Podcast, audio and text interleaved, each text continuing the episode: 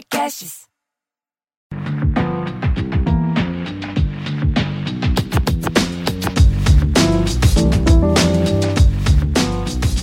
Olá, sejam muito bem-vindos. Eu sou a Morena Mariá e esse é o podcast Afrofuturo, aquele nosso espaço de discussão de temas ligados a afrofuturismo, cultura africana e diaspórica e todas as maluquices que vêm na nossa cabeça quando a gente pensa nesses temas. Hoje, para falar de afeto, poesia e escrita, eu tenho o prazer de receber uma amiga muito querida, que é inspiração para toda uma nova geração de poetas negros, sim, e que além de escrever coisas muito lindas, é maquiadora e advogada. Brasil, essa é a mulher mais multifacetada que eu conheço. Seja muito bem-vinda, Luciane Nascimento. Por favor, apresente-se em primeira pessoa. Olá, tudo bom? Muito bom estar aqui. Muito obrigada pelo convite. É, eu sou a Luciene Nascimento, guardadas as devidas proporções aí desse monte de fala bonita sobre mim. É difícil falar sobre si mesmo, né? Mas é só isso. Eu sou maquiadora, advogada, tenho 26 anos, moro no interior do estado do Rio, então eu também me caracterizo como uma mulher do interior. É, acho que isso é importante para marcar assim minha perspectiva sobre o mundo. Eu escrevo, escrevo textos poéticos e outras coisinhas e trabalho com a minha comunicação. Acho que essas são as coisas que me caracterizam. É isso aí. É, e todo mundo ama tudo que ela escreve.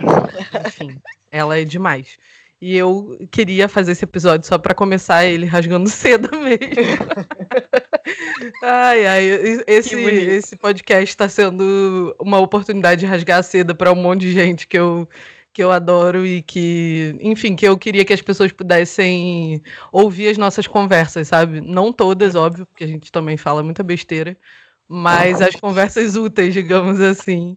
E Sim. você é uma das pessoas que eu mais queria trocar essa ideia, porque eu acho que você tem muita coisa, muita coisa bacana para falar e, enfim, eu queria que as pessoas conhecessem mais.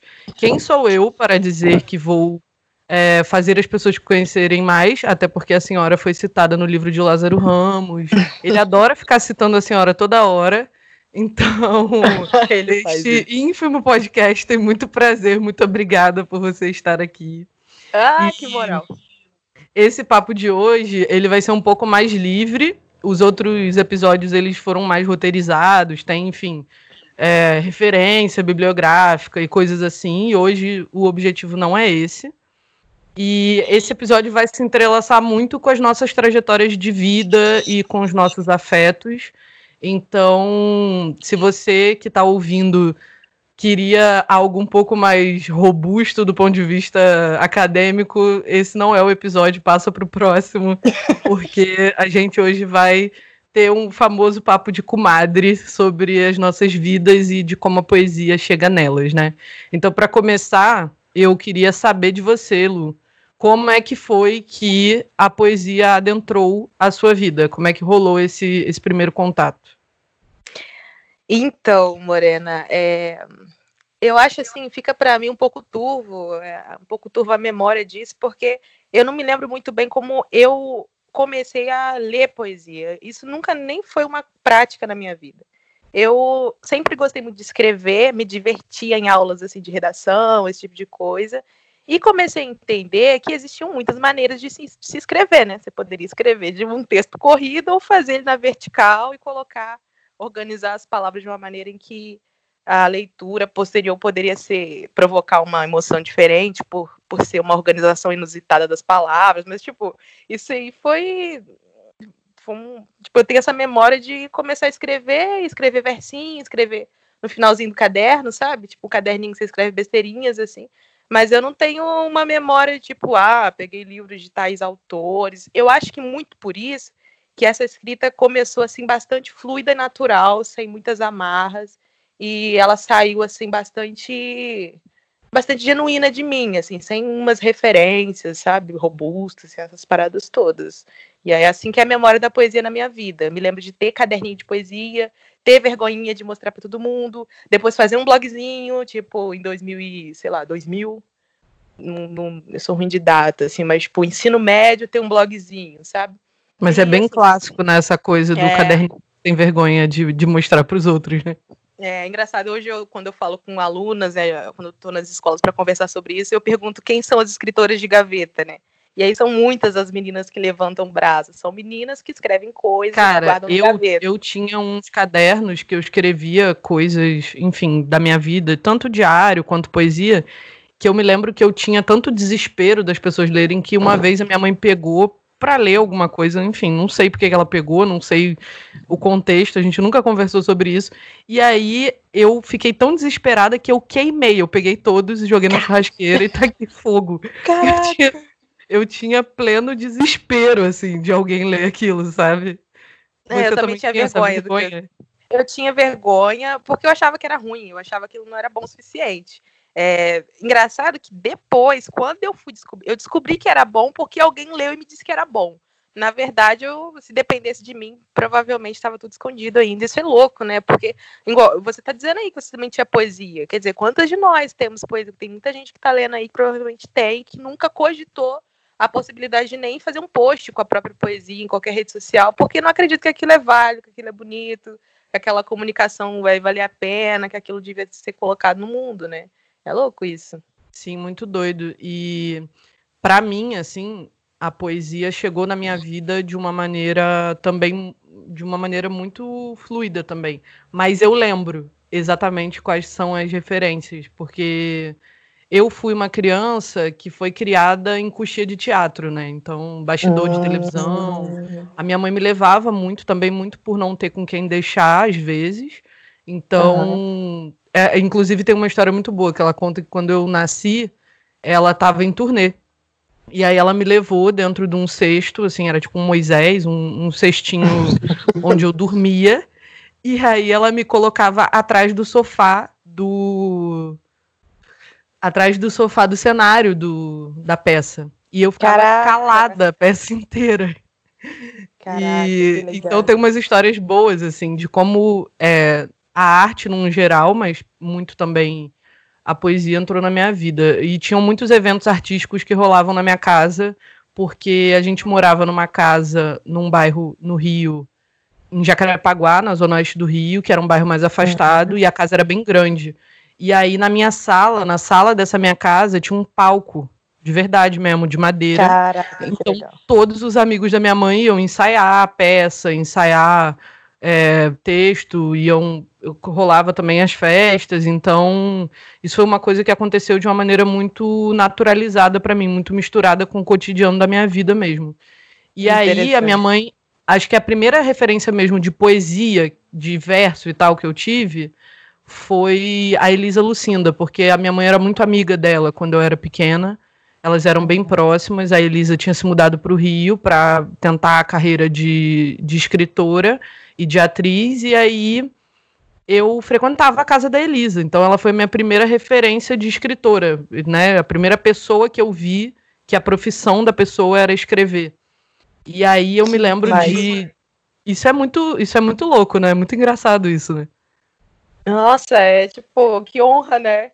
É louco, Sim. eu realmente eu me eu demorei muito para ter contato com algo parecido, no sentido assim, teatro, por exemplo, teatro profissional, eu sei lá, Acho que foi realmente depois de muito grande, assim, que eu fui ao teatro. Isso aqui era totalmente silente aqui na minha região. A gente não tem, na minha cidade não tem cinema, não tem teatro, não tem nada. Caraca, é muito então, diferente, né? É, muito diferente. Eu lembro assim, teatro em, na escola, teatrinho tosco que a gente faz. É tosco não, né? Da nossa possibilidade ali.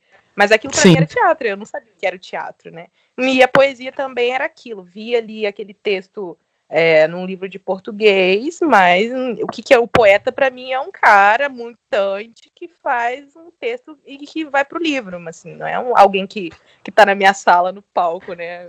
é, incrível, assim, é muito engraçado porque para mim poesia tem cara de mulher preta, né? Para mim poesia, para mim poesia tem um cheiro, tipo eu lembro do cheiro da Elisa, sabe? A gente já se encontrou um milhão de vezes depois que eu cresci, eu sempre vou vê-la no teatro, eu sempre encontro ela em eventos e, enfim, coisas da vida. Hoje em dia menos, porque eu tô morando em São Paulo, mas é, a última vez que eu a vi foi antes de me mudar. E o cheiro da Elisa é, para mim, o cheiro que a poesia tem, assim, porque eu me lembro de ir pra casa dela e a casa dela tinha uma magia, assim, né? É, tinha, eu lembro que ela tinha umas bonequinhas, pareciam umas bonequinhas gordinhas que pareciam umas pinturas do Botero, que o Botero é aquele, aquele pintor que pinta só pessoas gordinhas. Sim, e aí ela tinha, ela tinha uma coleção gigantesca dessas bonequinhas gordinhas e eu ia para casa dela e eu ficava encantada com aquilo tudo, com aquela com aquela com tudo aquilo, com aquela pessoa, com aquela com aquela fala, com aquele jeito. Então, para mim, que legal. É muito louco assim, porque quando eu comecei a tentar aprender a ler, a primeira coisa que eu pegava para brincar e fingir que eu era escritora, ou brincar de livraria, vender livro, né, eram os livros dela, porque minha mãe tinha os livros dela em casa. Então, eu lembro quando eu comecei a tentar aprender a escrever, a ler e tal, eu copiava os poemas. Então, oh. a relação, eu lembro que eu tentava imitar ela. Então, a relação era essa, assim, de. Era quase simbiótica. Então, tem uma muitas memórias assim sobre esse início da dessa chegada, né, da poesia na minha vida. E e tem essas memórias afetivas, né? Muito afetivas. Sim. Isso é muito interessante, porque eu me lembro que mesmo depois de já ter feito poesia, aquilo já ter de alguma maneira sido publicado, estourado, sei lá, assistida, lida, ouvida, eu demorei muito para aceitar que alguém me chamasse de poetisa, poeta, uma coisa assim.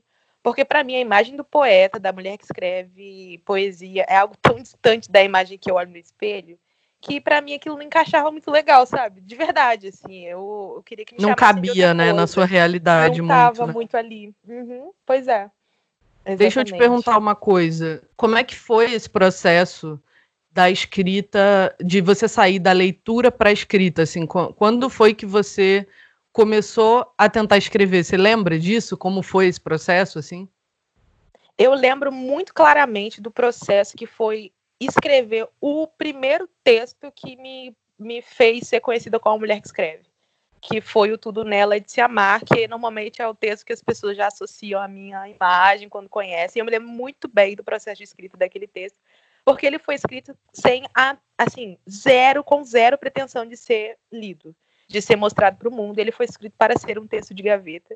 E eu me lembro que eu escrevi ele ao longo de alguns anos. Então, assim, eu já eu escrevi trecho dele em 2014, 2013, 2015. Eu pegava aquele, aquela página em branco e revisitava à medida que alguma coisa me, me mexia.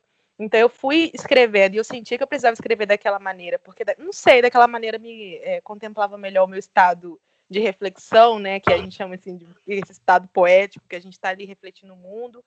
E a minha maneira de, de colocar no mundo era ali naquele formato, querendo rimar e, e querendo colocar é, uma, uma, forma lírica naquele meu sentimento de, da experiência da universidade. Então, assim, escrevi, eu estava já estudando numa faculdade, na, na faculdade de Direito, e eu era uma aluna preta que não tinha com quem conversar sobre questões raciais. A minha turma não tinha, enfim, a faculdade não tinha coletivo preto. Não tinha nada disso, assim. definitivamente não era um assunto na universidade, embora sendo federal aqui no interior, a gente ainda em 2011 a 2015 não tinha esse papo. Então, aquela solidão ali me fez querer visitar aquele texto ao longo de vários anos e escrever um texto que gerou, são seis minutos de texto, é, essa essa minha memória assim de querer escrever para mim mesma e não para o mundo, ou pelo menos colocar no papel assim, aquilo foi algo que para mim marcou muito essa experiência da, daquela escrita especial e é muito louco hoje saber que aquilo que eu estou escrevendo vai ser lido por alguém, porque eu acho que é uma é uma outra relação que a gente tem, né?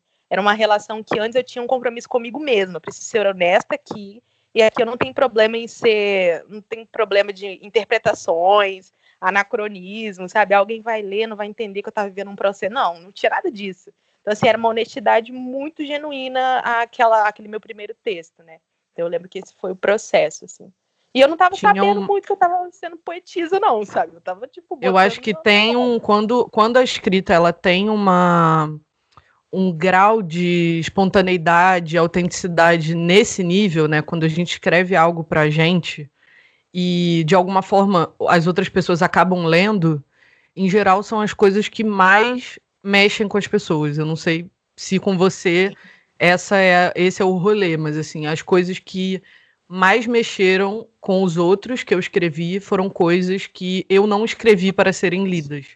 E aí, em é. algum momento, por algum motivo, eu resolvi compartilhar com as outras pessoas e aquilo mexeu também com as outras pessoas, né? Então, é um nível de entrega, eu acho, e de exposição também, que as pessoas. Acho que muita gente não entende que escrita autobiográfica está muito relacionada a um nível de autoexposição que chega a ser meio constrangedor às vezes, né? Eu não Sim, sei como foi é um para você íntimo, quando né? o texto viralizou.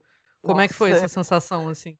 A experiência do viral é uma experiência muito engraçada. Eu, eu lembro que eu passei a usar óculos depois, porque eu, enfim, tem uma explicação para isso. Mas no início, eu, eu falei o texto na universidade, é, não sabia que ele estava sendo gravado, eu achei que aquilo ia acabar ali.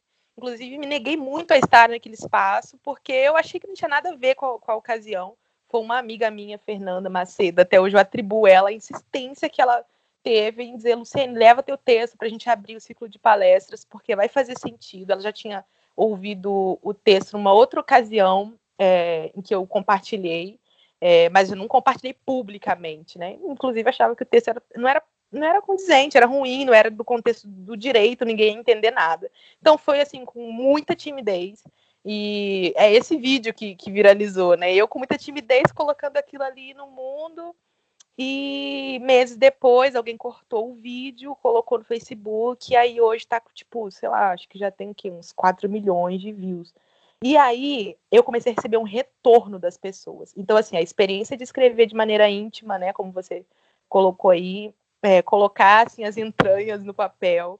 Alguns anos depois aquilo ser dito, e eu recebi o retorno de pessoas que não vinham dizer, ah, teu texto é bom, teu texto é legal. Elas vinham chorando dizer para mim o quanto elas estavam destroçadas, ou mexidas, ou emocionadas, ou modificadas por aquela experiência daquela leitura. E nada poderia me, me preparar para aquele impacto. Eu não fazia ideia de que o que eu escrevia valia. Quanto mais valer, valer tanto, né?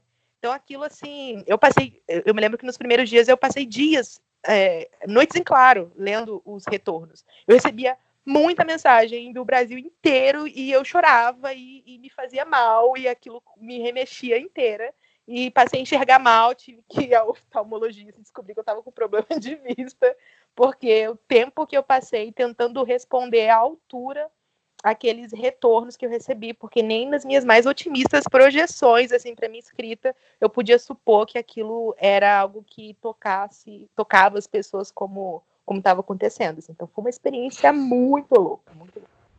Eu, é, ao contrário de você, assim, eu lembro como é que foi que eu comecei a escrever. É, lembro do início, assim, bem do início mesmo.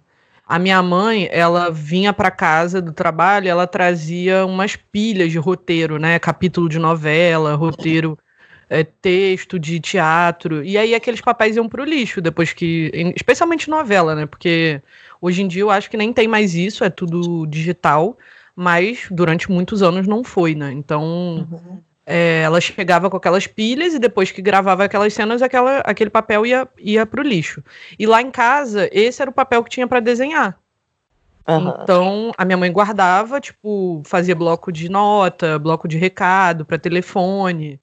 É, a gente tá falando ainda de telefone fixo, né? Que é um telefone que os, os jovens de hoje não conhecem. Você ter um bloquinho de anotação do lado do telefone era fundamental. Então, é, esse papel, ele era o papel que tinha na casa, tipo, era o papel de uso geral da casa. E eu usava esse papel para desenhar, escrever, fazer qualquer coisa que eu quisesse na minha é, infância, né? Então, eu, o que, que eu começava a fazer? Eu pegava os roteiros e eu começava a tentar reescrever os diálogos, imaginando que a novela ia ser diferente, né? Que ia ser do jeito que eu estava escrevendo. Então, uhum. eu ficava tentando imaginar os personagens falando aquelas coisas e tal, e era muito engraçado. Mas, tirando essa parte, eu lembro que foi assim que eu comecei a escrever. Uhum. Mas, tirando esse momento, eu também, que nem você, eu só fui começar a perceber que existia uma força na escrita que eu fazia quando é, as pessoas também começaram a falar. Eu comecei a receber umas mensagens tipo, mano, você me fez. Essa semana aconteceu isso tem dois dias. Uma menina me mandou uma mensagem falando eu não desisti do meu TCC porque eu li uma coisa que você escreveu. E aí eu printei e coloquei de fundo de tela do meu celular. E desde então está no meu fundo de tela e ela mandou o print. E, e aí eu me toquei que eu não sabia quem você era. E aí eu vim te procurar para poder te agradecer, porque isso já tem tipo um ano e eu não sabia quem você era. Então eu, eu recebo uns negócios assim também. E uhum. Eu no início, eu ficava tipo, gente, essas pessoas estão loucas, né? Tipo, o que, que tá acontecendo?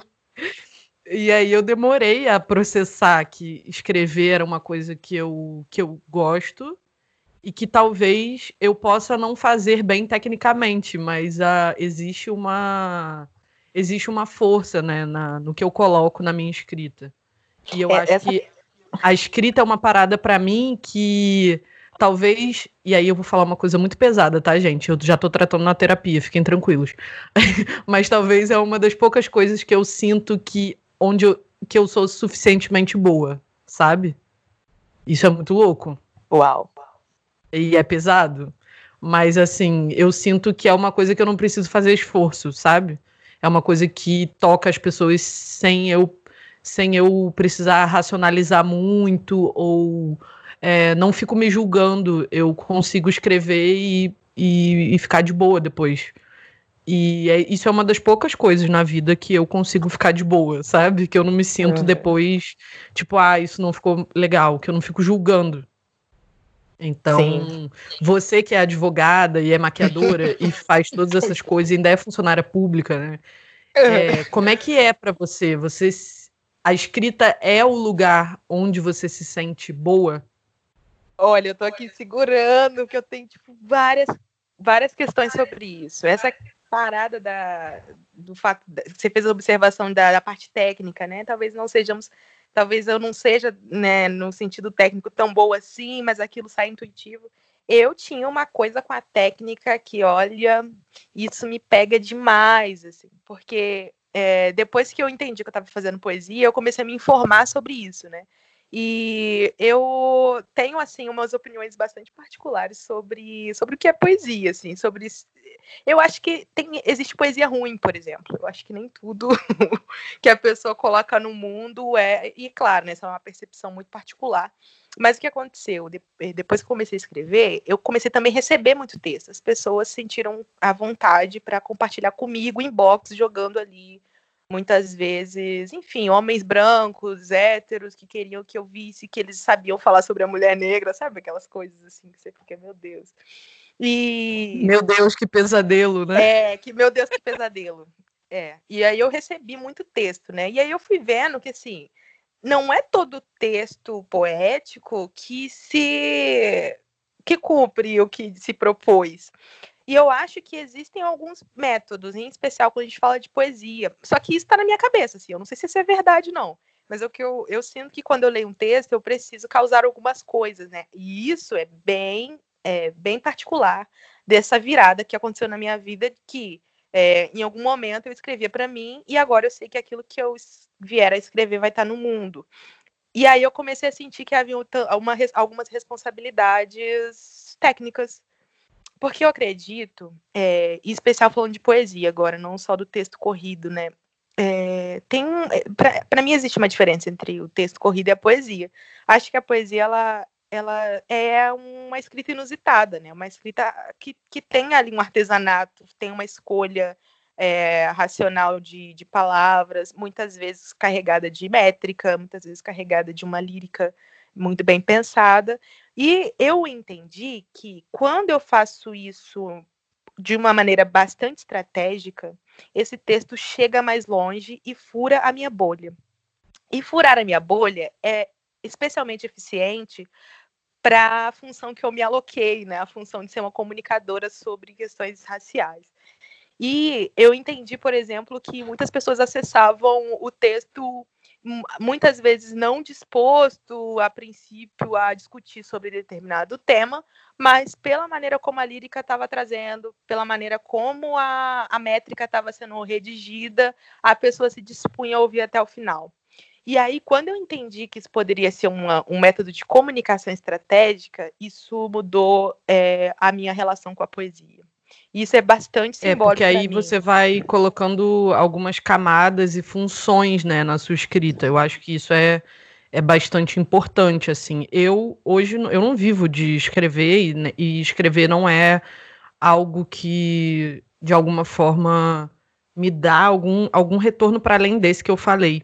Só uhum. que já tem, sei lá, alguns meses que eu venho pensando nisso, assim, em como eu gostaria e quero fazer essa transição para tornar a escrita algo mais robusto na minha vida mesmo, assim, tipo, transformar isso em algo é, profissional.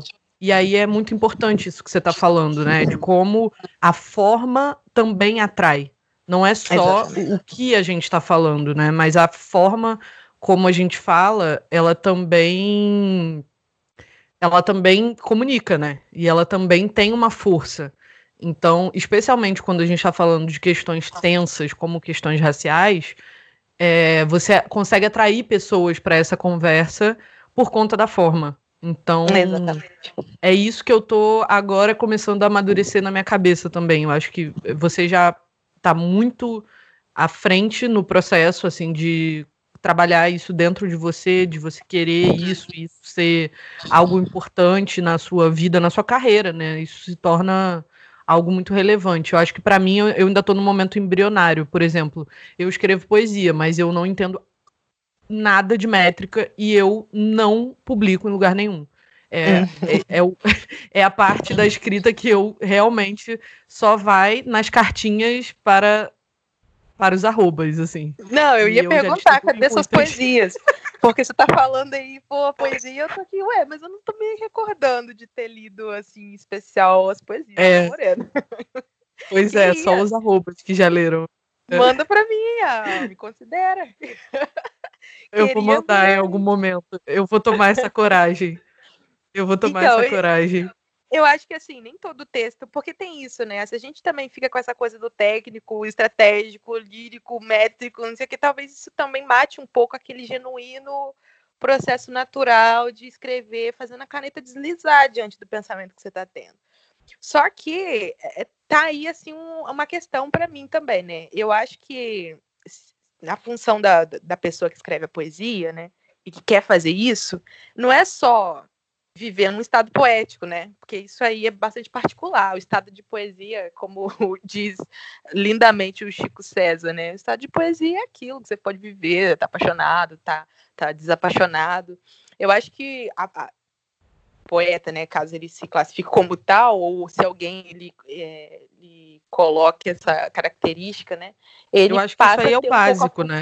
Esse, é, ele esse... passa a ter um pouco a, é, ele, ele para mim ele passa a ter um pouco a função de conseguir transferir esse estado de poesia para o outro, né? Ele é um trabalho de produzir mesmo, de, de provocar o estado de poesia no outro. E aí isso, assim, vai depender muito da intenção da pessoa com aquele texto. E aí é, assim, até abro esse esse parênteses, né? Eu fui interpelada sobre como quando a poesia ela passa a ter uma função, ah, quer informar sobre tal tema, ela para de ser uma poesia como deveria ser, porque a arte pela arte é o que caracterizaria a arte, né? Então eu estou fazendo artesanato, porque tem uma função ali que não é a arte pela arte. Mas eu acho que esse é um papo que cabe a quem não vive de maneira estratégica, assim, de quem não vive em, em alerta sobre o que vive, né? E eu me sinto muito compromissada e não consigo nem me furtar essa função que é é, colocar no mundo aquilo que, aquilo que aperta o meu coração, né? E eu vivo no, no desterro, como uma preta diaspórica, e enfim. Eu preciso colocar isso no mundo desse jeito. E eu entendi que essa é uma maneira. Então, eu, se eu sei escrever, se essa habilidade está em mim, se eu conheço de métrica, sei que isso pode ser usado de maneira estratégica, eu até tento fazer o máximo possível para que isso sirva à comunicação estratégica que eu pretendo, mas sem deixar morrer aquela naturalidade de, de escrever por afeto também. Né?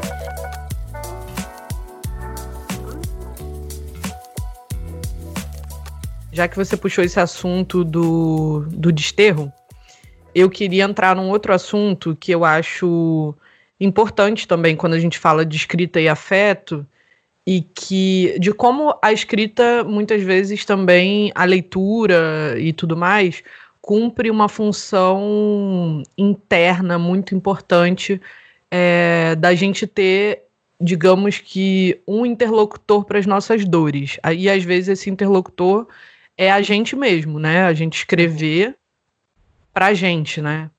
Mas eu, recentemente, para quem não sabe, enfim, muitas pessoas que estão ouvindo aqui não sabem que eu tô grávida, né? Eu já tô no fim da gestação. Eu nem sei se esse episódio, até esse episódio entrar no ar, o bebê já vai ter nascido. Mas por que, que eu tô comentando isso, né, da gravidez? Porque num dos dias, assim, que eu tava no ápice da culpa materna e das inseguranças e das maluquices de grávida que a gente fica, eu resolvi escrever uma carta para minha filha, que acabou virando uma carta de quatro páginas, tipo, gigantesca, falando de como eu tava me sentindo e de tudo que estava acontecendo comigo é, emocionalmente durante a gestação e quando eu terminei essa carta, que foi uma experiência muito, muito forte para mim, assim, e óbvio que eu não vou, eu não vou publicizar nem falar publicamente sobre ela, porque envolve questões muito íntimas. Mas quando, a, quando eu acabei de escrever, eu tava muito aliviada. Tipo assim, parecia que eu tinha tirado toneladas das minhas costas.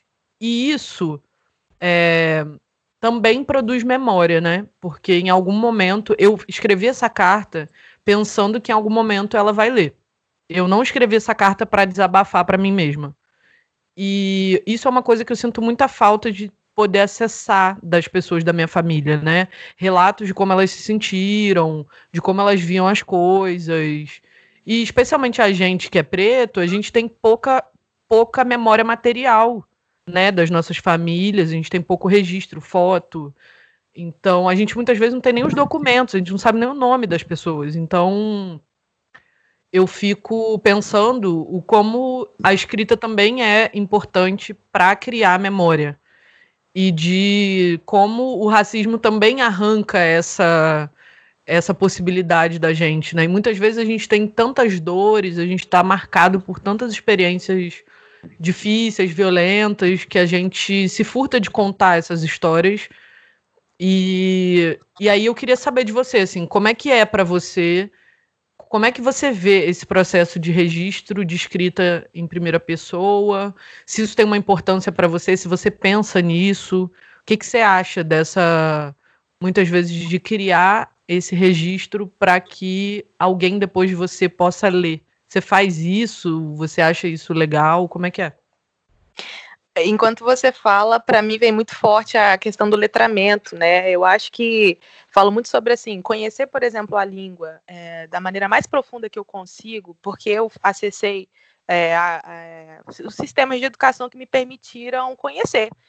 Hoje, manusear a palavra como eu fui capaz de fazer, é, isso me permite escolher as palavras mais certeiras possíveis para dizer mais é, profundamente e diretamente, de maneira mais concisa possível, aquilo que eu sinto, né, aquilo que eu estou vivendo. E eu tenho certeza que isso é, permite criar uma memória material para que aquele ou aquela que vá acessar a, esse texto num futuro, né, quando eu me tornar um ancestral, isso vai ser um material para que a pessoa consiga, para que aquela pessoa consiga me é, quase que me desvendar, né? Ou praticamente é, exper, exper, experienciar aquilo que eu estava experimentando naquela na ocasião em que eu produzi aquele, aquela escrita, né? Eu acho que essa produção, assim, é, é também um gesto de generosidade, você colocar a sua intimidade no mundo é, para produzir material também, né? Para produzir um registro honesto sobre si. É, acho que a gente realmente não tem isso. Acho que isso teria sido muito útil para nós, é, para a gente poder não se, se, sentir sozinho como se sente muitas vezes, a gente pudesse ter acessado, não sei, as experiências, é, por exemplo, da, da, gestação de nossas mães, é, isso de maneira escrita, de nossas vozes, enfim. Acho que pela maneira como a gente, enquanto povo preto, é, tem nossos registros no mundo, a gente consegue acessar através por exemplo, para mim é muito nítido as, os, os, pontos de jongo, né? Como eles contam as histórias. Toda vez que eu vou a algum lugar dançar jongo, eu consigo apurar a história daquele povo através daqueles pontos que normalmente são líricos, são cantados. E como isso é assim, eu sinto que foi de uma generosidade da pessoa que se esforçou para criar aquela aquela canção que hoje embala a história dos pretos que, que recolhem naquela história antiga a força para poder dançar e se manter de pé hoje, sabe? Eu sinto isso, assim, acho que o, o letramento que eu, que eu tive acesso, ele é importante para criar esse registro, e tô achando lindo que você escreveu essa, essa carta, imagina a riqueza para tua filha poder ver isso, nossa, eu achei incrível, inspirador. É, eu estou escrevendo um diário, na verdade, durante a gestação, que é um hábito que eu tinha antigo e eu perdi, assim, ao longo do tempo. Eu até tenho, em alguns momentos, esparsos uns cadernos de diário, mas eu voltei realmente a escrever regularmente agora, durante a gestação. E vou deixar isso, assim, como um, como parte da minha herança. Eu acho importante. É, muita coisa também da forma como a gente se sente foi o que você falou. A gente é uma oportunidade da da gente não deixar quem vem depois da gente passar sozinho pelas coisas e achar que tá passando por aquilo é, pela primeira vez, né? Que, tipo, eu sou o primeiro a passar por isso, quando na verdade é, muitas vezes as pessoas já passaram, por exemplo. Eu fui. Minha avó tem um, uma carta do meu avô para a mãe dele. É, meu avô era mecânico, meu avô chamava Raimundo, meu avô paterno, né? E ele era mecânico.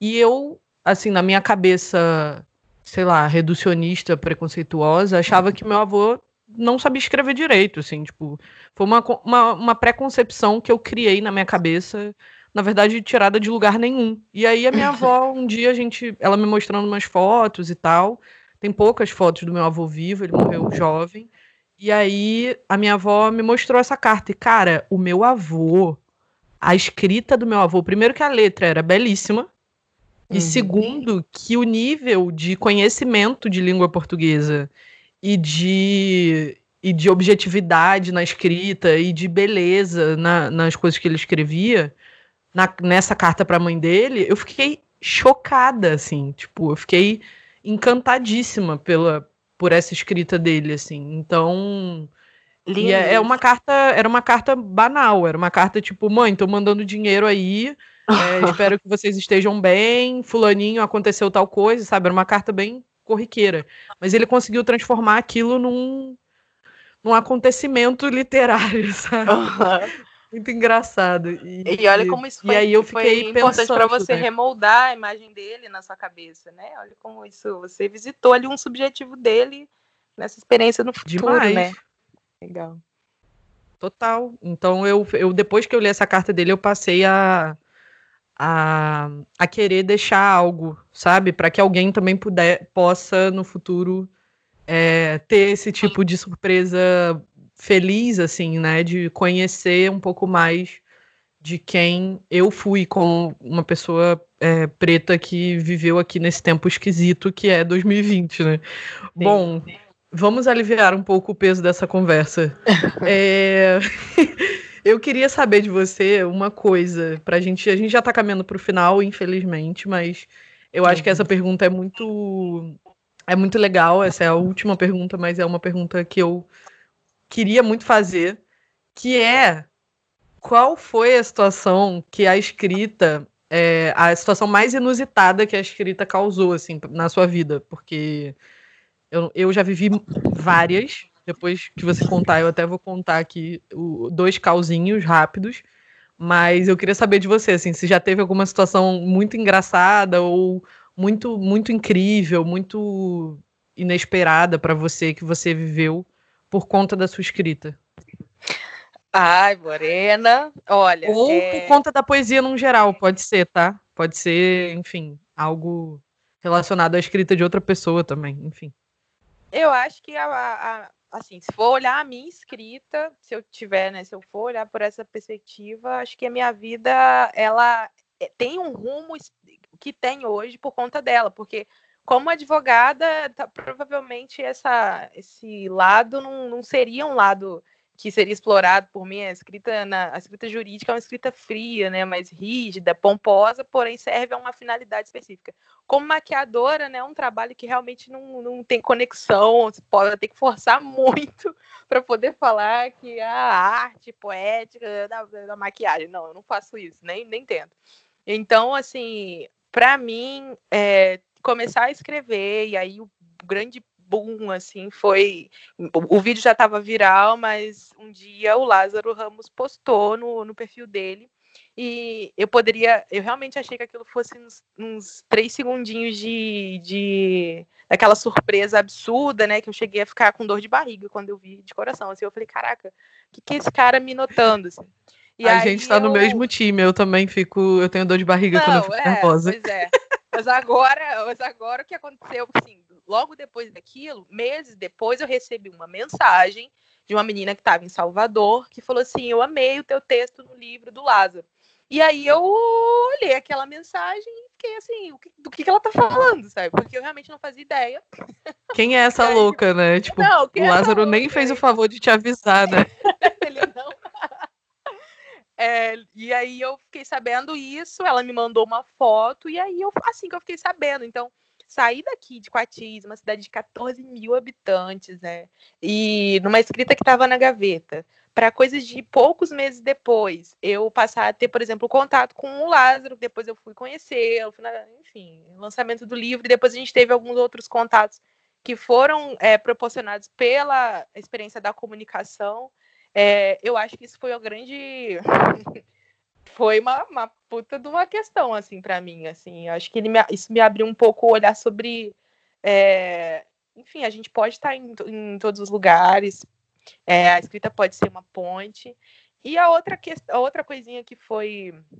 Não é coisinha, não, ela foi uma coisa grande, né? Uma, uma mãe que compartilhou comigo que é, ela acredita que a experiência da leitura do Tudo Nela é de Se Amar, que a filha passou a ouvir ao longo dos dias, dia após dia, é, livrou a filha dela da, da, do, do, suicídio que ela estava prestes a cometer. Então ela acredita, ela confidenciou para mim que ela acredita que foi o meu texto que ela ouvia todos os dias que fez ela conseguir sair daquela experiência é, daquela profundidade que ela estava vivendo ali, que estava lhe fazendo mal, a ponto de ela acreditar que a filha estava prestes a, a tentar o suicídio. E aí essa sensação de que a escrita da gente pode literalmente salvar uma vida, isso é, um, é uma coisa que eu nem, eu nem sei onde carregar isso em mim, sabe?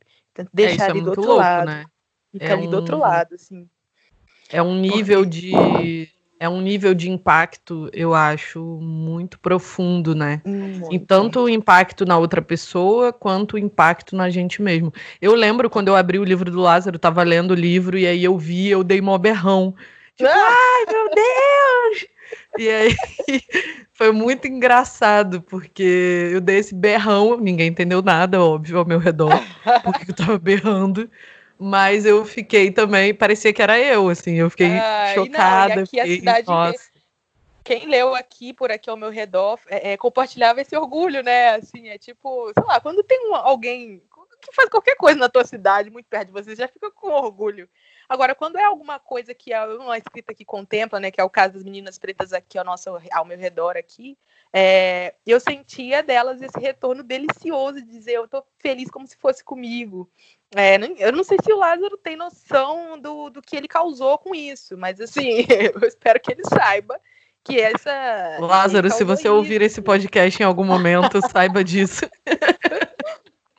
Pois é, foi, foi essa transformação, assim, de, as pessoas ficaram orgulhosas juntos. Aí eu passei a presentear, aí eu dei, dei meu livro para gente da, na fila do supermercado, eu faço amizade, falo assim, hum, então um negócio que você vai gostar. Meu livro não, meu, do Lázaro, eu apresentei com o livro dele, porque é muito gostoso partilhar isso, assim, com as pessoas. E as pessoas ficaram felizes de verdade, eu acho, né? Muita gente ficou, se sentiu abraçada. Esse livro dele é muito bom também, eu curti é... muito é, ele falando sobre a vida dele, é uma escrita bastante leve. Eu depois dei para o meu pai ler, enfim. Acho que é um livro super acessível, fácil, de pessoas que nunca tiveram contato é, com é, temas raciais, conseguir é, é, muito palatável, né? Muito, muito Sim. tranquilo da pessoa absorver aquele conteúdo. Na, é, minha, na minha vida, a, eu tenho muitos, cara, eu tenho muitos episódios engraçados relacionados a. Engraçados e muito legais também relacionados a, a escrita e a leitura como um todo. Mas eu acho que o que. O mais recente e o mais inusitado foi que quando eu conheci o Leandro, que é meu companheiro hoje, a, ele, enfim, rolou meio que um desencontro. A gente se conheceu. Ele, ele mora aqui em São Paulo, óbvio, a gente mora junto agora, mas, enfim, na época eu morava no Rio, ele morava em São Paulo.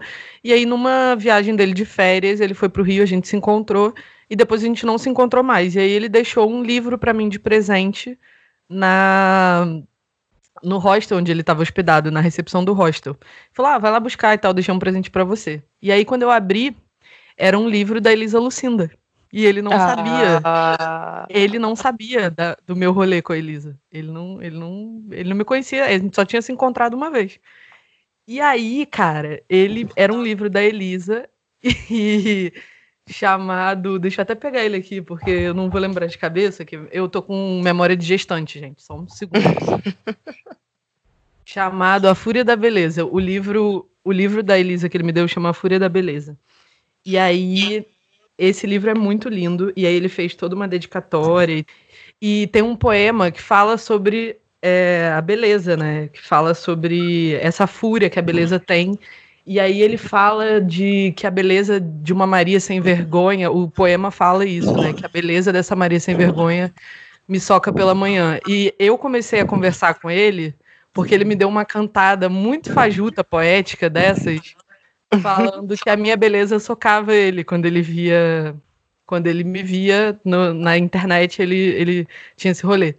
E aí ele pegou o livro, abriu no poema, riscou a Maria Sem Vergonha e escreveu o meu nome em cima. Oh. E aí ele me destruiu, né? Que eu nunca mais consegui me recuperar desse tombo que foi esse flerte. e agora estou grávida dele, morando com ah, ele. Lindo, Basicamente, acho que esse foi o, a história mais doida relacionada à, à poesia é, recentemente que aconteceu comigo. E é isso. De um livro Massa. surgiu uma criança, gente. Então, para vocês terem a profundidade até onde a coisa pode ir. Muito Cuidado, lindo. poesia também pode engravidar. Ai, gente. Lu, olha só, esse, essa conversa foi para mim é, a coisa mais leve dos últimos tempos, né? Tá sendo muito difícil, então para mim foi delicioso conversar com você. Inclusive, acho que a gente deveria conversar mais. E, e, e, queria te agradecer muito, assim, pelo seu tempo. Tiveram várias interpéries, tá, gente? Antes da gente conseguir gravar, vários rolês. Nem vou detalhar, mas assim, foi difícil conseguir gravar, mas muito obrigada pelo, pelo tempo que você dedicou aqui pra gente poder te ouvir. É uma honra para mim ouvir você sempre. Eu amo ouvir você. Então, queria deixar um espaço agora para você falar o que você quiser, ler alguma coisa que você queira, ou só se despedir de todo mundo. E não se esquece também de quando você, depois que você falar o que você quiser falar, deixar suas redes para a galera te seguir, enfim, é, alguma forma de contactar seu trabalho para além aqui do episódio. Uh, ah, ah. Morena, eu muito feliz de estar aqui com você também. Eu adoro conversar com você. Acho que esse contato é, é também um contato da minha relação contigo, de também muita admiração. Foi muito gostoso, foi super leve. Gosto de falar sobre escrita, gosto que a gente compartilhe isso. É, eu tenho um, então, eu tenho um texto que ele é o que hoje ele, é, ele faz mais sentido com o que eu estou vivendo. É, tento escrever sem colocar todas as durezas para que a escrita seja leve. Em especial, essa escrita aconteceu depois de eu ter participado do Afrofuturo e depois de ter tido contato com as coisas que você, Morena, me ensinou naquela experiência. Então, eu acho que vai fazer muito sentido, assim, colocar esse, esse texto aqui para a gente fechar, porque você faz parte dele, né? Como você bem sabe. E vou, vou terminar lendo ele para vocês. O nome desse texto é Lucidez. Ele começa assim. Quando me perguntam se estou bem, eu digo que estou bem. Dividida entre saber, me alimentar e lamentar. Sinto uma saudade estranha de saber um pouco menos, ser aquele humano médio que passa sem se importar. O caminho da consciência é lugar de desassossego e hoje a mais banal notícia já me tira do lugar. E a mente perturbada busca pelo aconchego lendo de Sueli Carneiro a Morena Mariá. A quem importa informar a existência de Kush e de que a filosofia grega descende da africana? A quem importa estudar cosmovisão iorubá e refletir revolução haitiana? Qualquer pessoa preta que se abre à consciência resguarda um certo respeito por qualquer preto que enlouqueceu.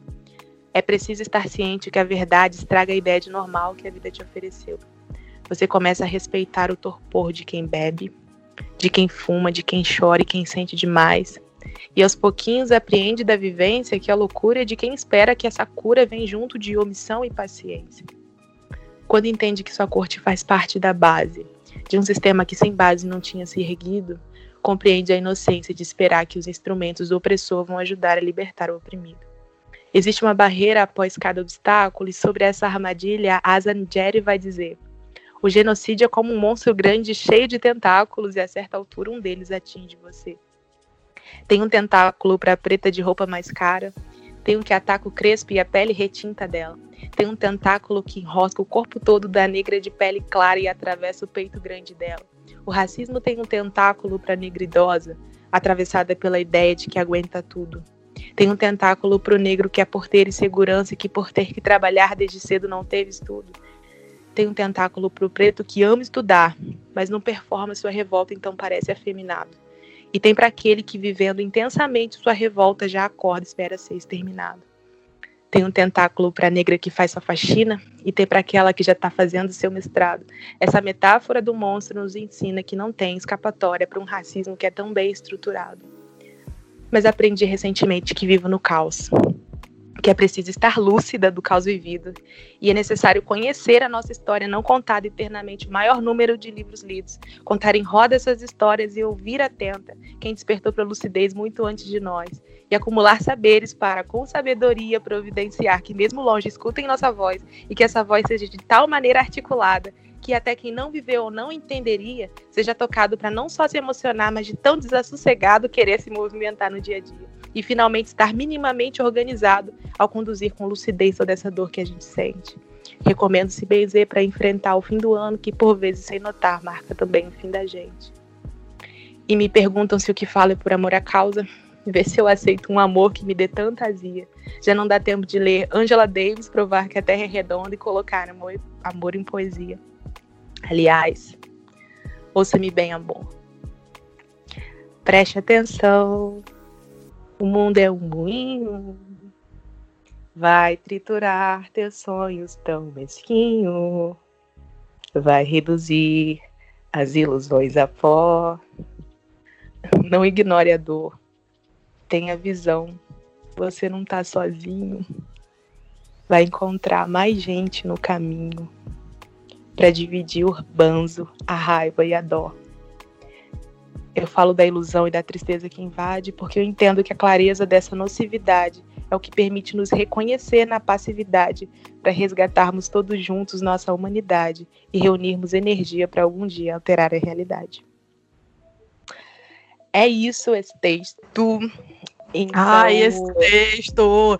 Não é porque eu nele, gente. A minha cabeça fica toda arrepiada tem coisas na vida que fazem isso, né? E. É, cara, esse texto, Luciane Nascimento. sério, cara.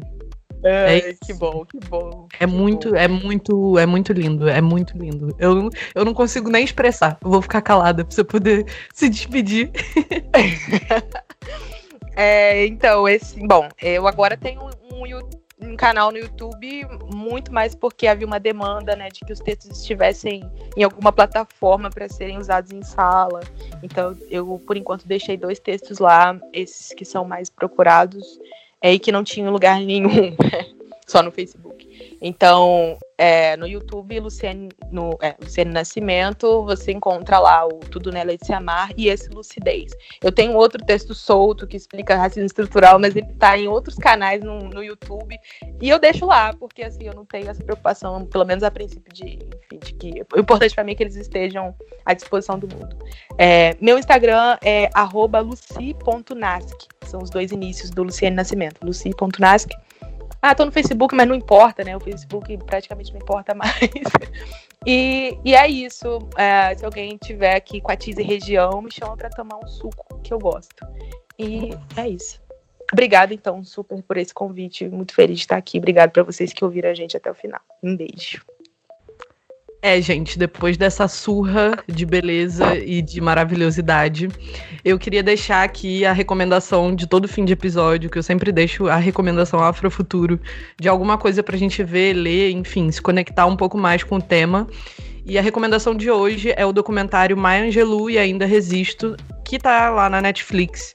Conta um pouco da vida, da obra e da trajetória dessa maravilhosa que foi ativista, escritora, atriz, poetisa, enfim, diva do planeta Terra, Maya Angelou, cuja jornada se entrelaçou intimamente com alguns dos momentos mais marcantes da história dos Estados Unidos, principalmente no momento ali da luta pelos direitos civis, na década de 60, dos direitos civis da população negra, né? Então, esse documentário, eu sou suspeita para falar, eu sou apaixonada pela Maya Angelou, eu já li basicamente tudo dela que tem em português. E além desse documentário, o livro que eu mais gosto e que eu queria deixar também para quem quiser um, ler um pouco da escrita dela é Porque o Pássaro Canta na Janela, que fala um pouco da infância e adolescência dela em primeira pessoa e fala muito também sobre como a leitura e a escrita foram ferramentas muito importantes de emancipação, tanto emocional quanto social, para Maia. Esse livro, queria também deixar o alerta de que ele é gatilho para pessoas que sofreram algum tipo de abuso sexual então é importante para quem for ler saber que pode ter alguma coisa ali que ative algum trauma, tá bom? É, queria agradecer, Luciene, agradecer quem está ouvindo a gente até agora, porque foi um papo mais longo. E, enfim, deixar aqui também que se você tiver alguma recomendação, quiser pedir algum tema, ou xingar a gente, falar alguma coisa que, enfim, você está indignado aí, que você não curtiu, a gente tem o falhafrofuturo.gmail.com Estamos no Instagram, arroba falhaafrofuturo. E eu tô lá como arroba Morena Mariá, mas eu só falo besteira, gente. Então, só se vocês quiserem ouvir alguma besteira que eu falo, e aqui é que a gente faz o negócio acontecer de verdade. Muito obrigada e até um futuro próximo. Tchau!